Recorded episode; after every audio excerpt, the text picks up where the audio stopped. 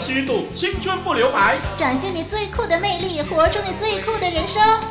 你酷我酷，大家一起酷！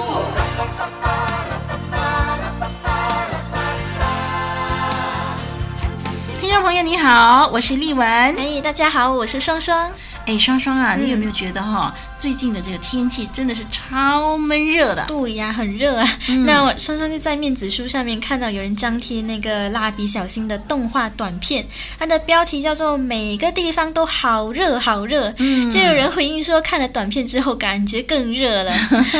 是，那么天气呢热的时候呢，我们自然就感觉到口渴啊，嗯、那么就自然就会多喝水。不过有时候啊，有些人呢不习惯喝水，所以。劝大家呢，记得记得，尤其在这个超闷热的天气里头呢，多多的喝水啊、哦嗯。那丽文就想到了多年前呢，有一部连续剧《还珠格格》嗯，里头的那个小燕子啊，她就说：“人要喝水，猪要喝水，口渴了要喝水，不渴也可以喝水。”是啊，没错。诶，说到喝水呢，双双手上就有一份资料，他这么说：“他说水这个你必须知道。嗯”那么我们必须知道什么呢？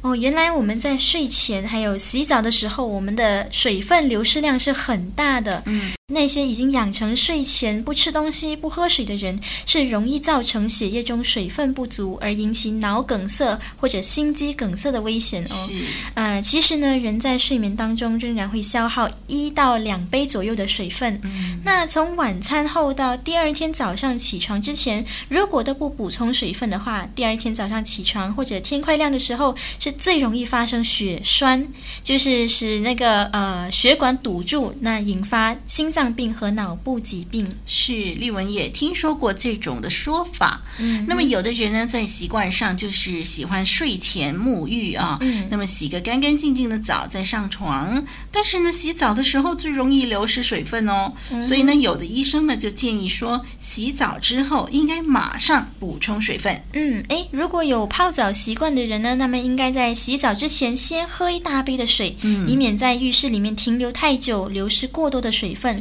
这样啊，呃，轻者也会发生呼吸困难、休克的现象。哎，是是。呃，有些人呢，夏天里呃，夏天也是喜欢开冷气睡觉，这样子能够睡得好一点。嗯、不过呢，冷气有防湿干燥的作用，更是会流失水分哦。因此，有开冷气睡觉的人更应该睡前喝水。诶，但是不要喝茶哦，因为医生有说茶呢有利尿的作用，那喝下去我们反而会排出比喝的更多的水分，嗯、这样就造成反效果了。是，诶，所以呢，就算没有咖啡因提神作用的人，也不适合在睡前喝茶。对，那还有呢，就是医学界发现呢，用我们自己的嘴巴对着这个矿泉水的瓶口的方式来喝矿泉水啊，嗯、要是刚好我们口口腔当中呢，有少量不足以治病的绿脓杆菌进入这个矿泉水瓶里头呢，那么这个瓶子啊，这十二小时之后啊，那这个细菌的数量就会足以引起喉咙痛哦。那么这样的一个研究没有公布，是因为呢担心矿泉水会滞销，所以厂商就不敢公布。可是呢，医学界教授呢还是劝大家喝矿泉水的时候不要接触瓶口。好，谈过了喝水呢，让我们就进入今天的环节——最酷的事实。万物是上帝创造的吗？人是猿猴变的吗？还是上帝创造的？宇宙是怎么形成的？生物是进化而来的吗？真相只有一个，揭开真相，认清事实。最真的证据，最酷的事实。哇哦，隔了好一段时间没有在节目中跟听众朋友谈进化论对比创造论的问题了，嗯，很开心今天又再次可以在节目中交流这方面的话题了。哎，是的，那么我们曾经讨论了无神论科学家提倡的这个关于天地和生命的来历的基本原则啊，嗯，对比圣经所提供关于天地和生命来历的基本原则，嗯，那我们就强调呢，这两者呢都可以要求从观察物质世界的现象而求证。嗯，好，现在呢，就让我们从一些推理来比较这两者之间的预测。进而观察物质世界的证据到底是支持哪一方面。好啊，那让我先来说。嗯，好，嗯，好，按照呢那个进化论，生命应当从无生命，就是没有生命。生命应当从没有生命进化而来，是。所以在那个达尔文起初提倡进化论的时代，这样的科学家啊，还相信所谓的自然产生论。嗯，他们指出呢，一块死肉放在那里可以生长出小虫来，嗯，还有一块的破一堆的那个破布和一把麦子，过了两三个礼拜可以生出一窝的小老鼠来，这不是生命从死物来吗？那这种的论调啊，今时今日看来当然是不对的。嗯。因为呢，这个立论并没有考虑到外来生命的介入，嗯，所以啊，现代的进化论呢的看法就有了一些修改，嗯、呃，虽然他们还是强调生命是从无生命演变而来的啦，嗯、那么那个理论就是进化论所谓的大爆炸，嗯、呃，他们说在大概两百亿年前，嗯、先有的是氢原子。就是氢气的氢，原来的原氢原子，那之后再有巧合而碰出比较复杂的元素，再碰出各种的分子，那有了地球之后，又产生出各种有机的化学品，其中最重要的就是氨基酸了。嗯、呃，氨基酸就是生物的基本化学品。哎，根据进化论啊，这个过程是在无氧的状态之下发生的。嗯、但是氨基酸呢，还需要演进到十分复杂的蛋白质，最后才变成细胞的基本要素核酸。哎，这一切都没有设计者，而透过无数巧合的机遇而形成的。所以呢，这个啊、呃，进化论就宣称。地球的产生到第一个单细胞生物的出现需要十亿年，诶，但是从数学上的计算呢，单细胞生命凭着巧合的相碰，在十亿年之内产生的可能性仍然是微乎其微哦。是的，那么双双说的是进化论的立场，那我们来看看圣经怎么说啊？圣经的立场就完全不同了。嗯，生命原是从生命之源头而来的。嗯，生命的源头就是造物主上帝。然后呢，生命的三大原则之第一呢，就是各从其类。各从其类这四个字是各国各方的各。从是依从的从，其是其他的其，类是类别的类啊。生命的三大原则，第一是各从其类。嗯，那么生命是各从其类，各类有各类的特性，绝不混淆。人是人，猴子是猴子，人不会变成猴子，猴子不会变成人。嗯，所以呢，那这样，如今在物质世界里头，我们应该呃察觉到的就是，第一呢，生命不能够从没有生命来产生；嗯，第二呢，就是生命必须从同样的生命而产生。说得好，诶，听众朋友，你知道吗？那科学家在客观的实验结果呢，目前给我们看到的是。第一，生命是什么？如今仍然是一个谜。嗯、但是，生物是活的还是死的，是有很大的不同的。对，区别就是生命不能量、不能称、不能分析。是。第二，早在十九世纪末，有一个名科学家巴斯特医生已经从实验上证明，生命必须从生命而来。对，生命必须从生命而来。嗯、那因此呢，就推翻了自然产生论。有意思。那么，请双双更详细的说说巴斯特医生的研究吧。好，巴斯特医生呢，就拿了一个长脖子的玻璃瓶，嗯、里面放了肉汤，煮滚了之后，就杀除原本剩杂的细菌，然后再把那个棉花塞在长脖子的。玻璃瓶的那个脖子里头，来过滤空气中的细菌。嗯、结果呢，这个汤到如今仍然没有腐臭，还留在那个巴黎的博物馆做纪念哦。哦，真的吗？好神奇哦！十九、嗯、世纪末的实验呢，嗯、现在是二十一世纪了。对呀、啊，这瓶肉汤到如今都还没有腐臭哦。哇哦！嗯，这个呢就证明了细菌并非由肉汤里面自然产生的，而是从空气中渗杂在肉汤中繁殖的。嗯，那巴斯特医生的实验呢，肯定了医学上一个划时代的大原则，嗯、成为现代的外科、消毒、细菌学的和传传染病的基石。那巴斯特医生的消毒方法一直到现在还广泛的被使用，这是一个标准。那最明显的例子呢，就是市面上我们牛奶的卫生消毒，仍然宣称是用巴斯特的消毒方法。哇，好棒哦！嗯，也许听众朋友还不知道，原来巴斯特医生是一个基督徒哦。哦，他是个敬畏上帝的人。嗯，他曾经说：“我越知道我的信心，越像个单纯的农夫。嗯，我若全知道我的信心，必定像个单纯的农妇，妇人的妇。嗯”嗯，是的。那么今天报章呢，常常时不时就报道说，有科学家创造了生命啊。其实呢，仔细看一下呢，只不过是取一个单细胞的内涵啊，而塞进另一个单细胞的外壳而已嘛。嗯，正是改头换脸，换个包装而已，并没有创作生命。那生命到底是从没有生命，凭着巧合自然产生出来，还是从生命的源头那里，呃，同时是从同样生命产生出来呢？科学上的证据支持哪一个预测呢？您自己该看得出来吧。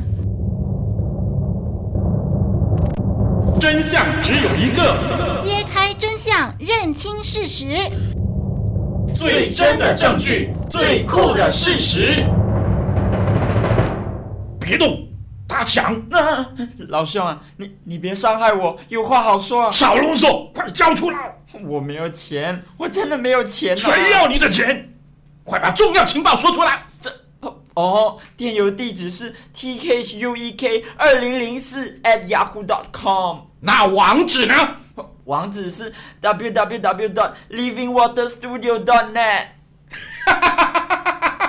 我终于获得情报了！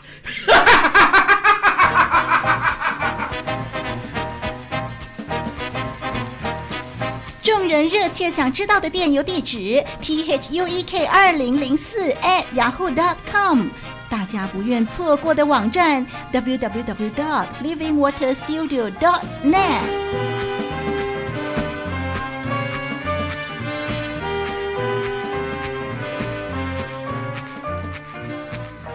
是的，欢迎听众朋友常常写信来交流，也常常到我们的网站来收听节目。嗯，我们的网站有真情、真心，更有真理。有一个犹太人学生问希勒尔拉比说：“老师，你说真理无所不在，就像马路上的小石子，随时都可以碰到，这是真的吗？”那老师就说：“一点儿也不错。”每一个人都可以轻易捡到真理、嗯、啊！那那位学生呢，就有些不明白喽。哎，为什么大家还是这么频繁，不去捡真理呢？这老师就说，要捡拾像小石子那么多、那么小的东西，是必须屡屡弯腰的。可是大部分人都不情愿弯腰啊！哦，有意思。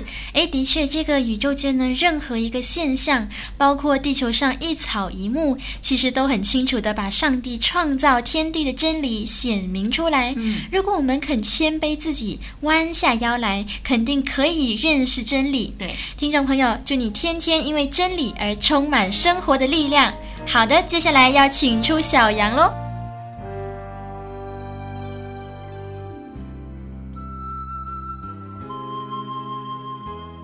人的生命是很短暂的，真的。詹伯伯他去世了。当爸爸告诉我这个消息的时候，我心里是多么的惊讶。他本来很健康的，虽然八十多岁了，可是生活作息都还不错，所以身体并没有很大的问题。反而是伯母，年纪也大了，她的脚已经没有什么力气再走太多的路了，行动也非常的不方便。还记得很让我感动的事，就是张伯伯为了照顾张伯母，就陪她一起睡在家里楼下的房间，并且每天弯着腰来服侍她，甚至弄到自己的背有问题也在所不惜。啊、他们几十年的夫妻，这种爱仍然存在着，这真的让我很感动。后来张伯母的情况越来越不理想。他们搬回家乡住，一起住进了疗养院。前不久，听说伯母精神状况非常的不好，恐怕生命也已经剩下不多时间了。可是怎么知道，反而是张伯伯早了一步就离开了。他胃溃疡，医生说要动手术，不然性命不保。可是动了手术，张伯伯的情况就变得非常的不乐观，他内出血，然后半天之后居然就离开人世了。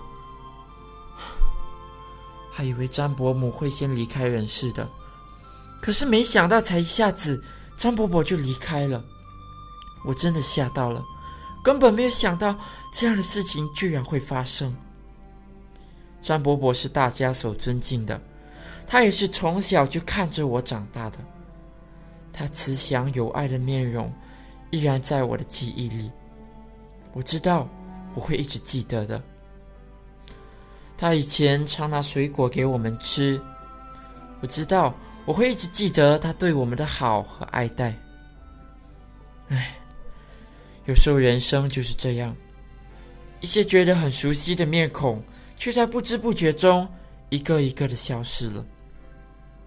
也许生命中没有这些人，生活还是可以一样过，甚至说也没有什么太大的影响。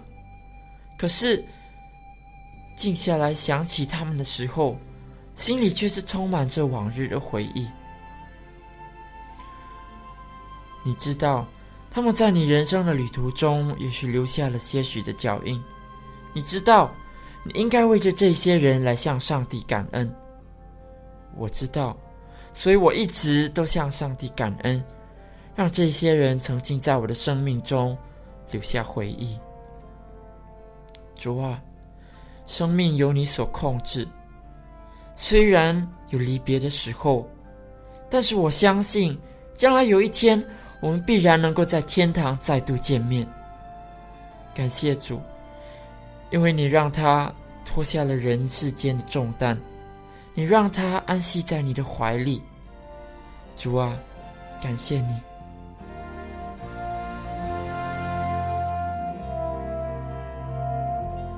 的确，人的生命既脆弱又短暂。其实几十年很快就过去了。嗯嗯，其实最重要的不只是生命的长短，而是生命的内涵。就像小杨认识的詹伯伯，他在世时爱自己的妻子，爱身边的人，也被上帝所喜爱，这是很难得的哦。是啊，那小杨不要难过了哦，因为以后呢，你们一定会在上帝那里再相见的。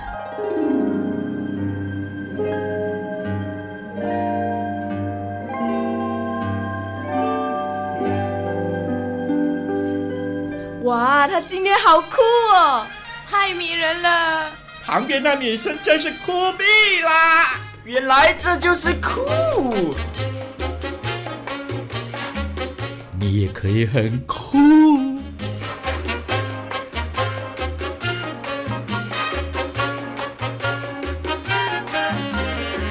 那现在又有金玉良言要跟大家分享了。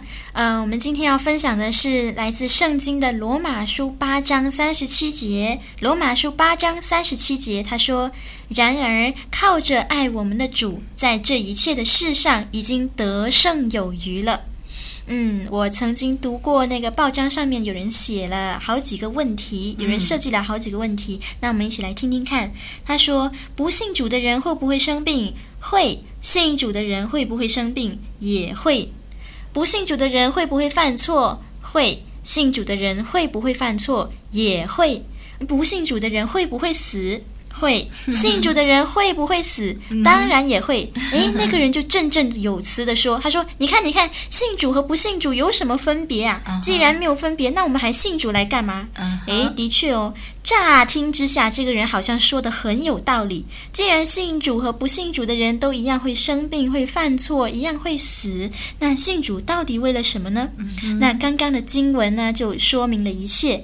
靠着爱我们的主，在这一切的事上已经得胜有余了。嗯、我们有了主耶稣的人，虽然会生病，但是却拥有不同于别人的平安。我们不妨去问问那些从事照顾末期癌症病人的义工，当面临癌症化疗的痛苦折磨时，谁比较有平安呢？谁更能坦然无惧地面对死亡呢？有了主耶稣的人，我们虽然会犯错、会生病、会死，但是靠着那位爱我们的主，我们绝对已经能够坦然地面对一切了。无论是生还是死，都不能叫我们与神的爱隔绝。难道这还不足够吗？嗯，说得好。那这会儿呢，就让我们送给听众朋友一首诗歌吧。那是天韵诗班带来的《选择》。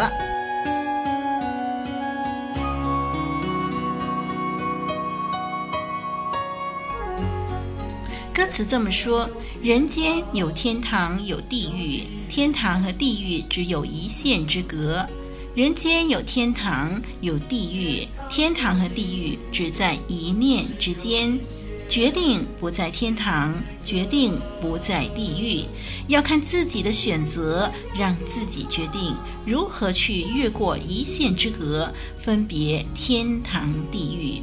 要看自己的选择，让自己决定去划过一念之间，距离遥远，天堂和地狱。好，我们一块儿来欣赏。人间有天堂，有地狱，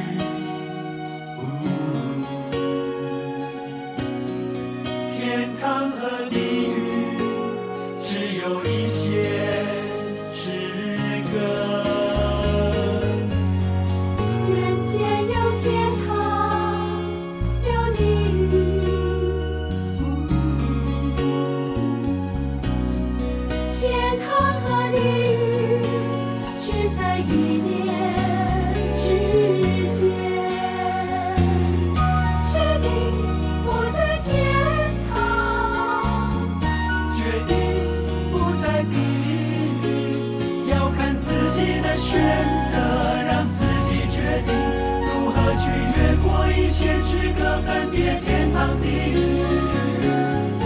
决定不在天堂，决定不在地狱，要看自己的选择，让自己决定，去跨过一念之间，距离遥远。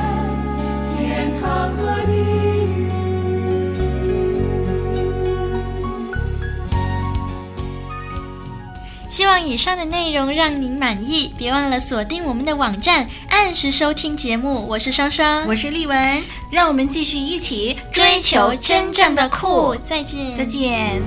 人间有天堂，有地狱。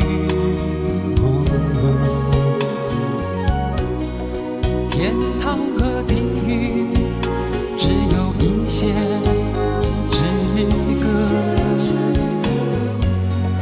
人间有天堂，有地狱，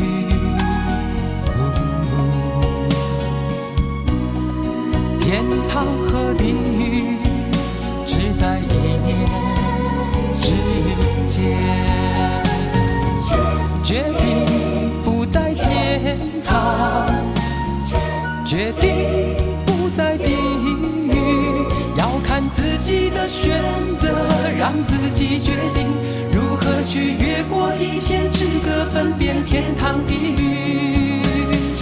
决定不在天堂，决定不在地狱，要看自己的选择，让自己决定去跨过一念。之间距离遥远，天堂和地